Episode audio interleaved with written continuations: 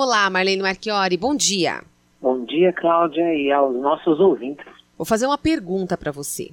Nós vamos falar de comitê de crise criado durante a pandemia. A gente falou isso nas outras semanas, você falou dessa importância da comunicação, da criação de um comitê. Mas e agora? Como que fica?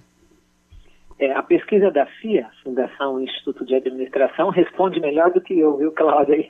A pergunta é assim: a, a empresa tinha processos seletivos né, em andamento quando se iniciou a crise? É, aí fala um pouquinho sobre processos seletivos, que está especificamente impactando o futuro da gestão de pessoas, mas é, independente disso, nós precisamos olhar para exatamente como é que nós vamos é, agir em relação à manutenção de um comitê de crise.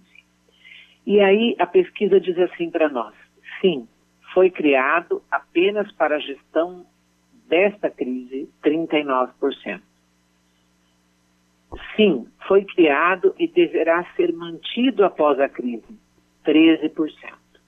Sim, foi criado antes desta crise e permanecerá. 26%. E 21% não há um comitê de gerenciamento de crise. Então, o que, que mostra para nós, certo? É, a crise, ela vem mudando os hábitos, certamente vem. Né? Só que também demonstra que será que nós, como empresas, estamos suficientemente é, amadurecidas para que nós possamos trabalhar para evitar novas crises? Eu acho que é muito legal quando a gente olha um comitê de crise dentro das empresas e percebe que ele está ali no sentido de antever potenciais crises.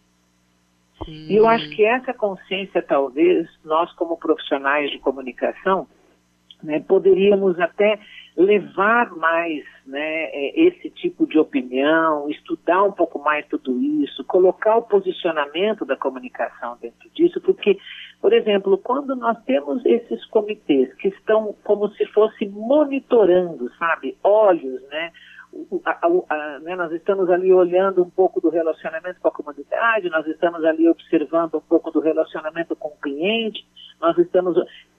Esses olhos, eles podem percorrer diversas áreas da organização e começar a observar se tem algum sinal ali que possa depois, mais à frente, virar uma crise efetiva.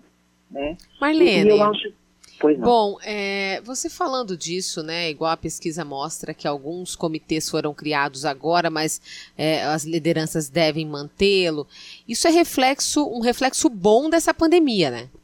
Exatamente. Eu, eu gosto muito de ver que essa pandemia é, continua a nos ensinar, mas o mais importante é qual é o grau eh, de envolvimento, de profundidade, de responsabilidade com que a nossa empresa vem desenvolvendo essas atividades para que esse aprendizado ele seja um aprendizado que permaneça. O que, que eu estou querendo dizer com isso, né? É, quando eu olho aqui, ó, é, foi criado antes dessa crise permanecerá 26%, muito bacana. 13% foi criado e deverá ser mantido após uhum. a crise.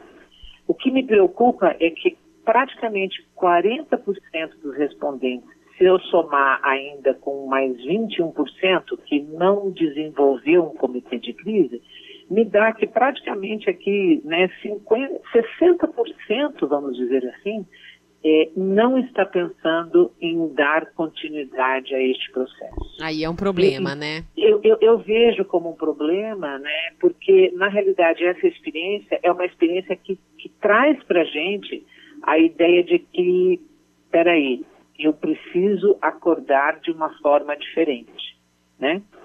É, já tenho 26% que já havia acordado, como eu tenho mais 13 agora, que é, que diz que nós vamos continuar com esse comitê. Mas eu ainda preciso acordar muito mais outras empresas, né?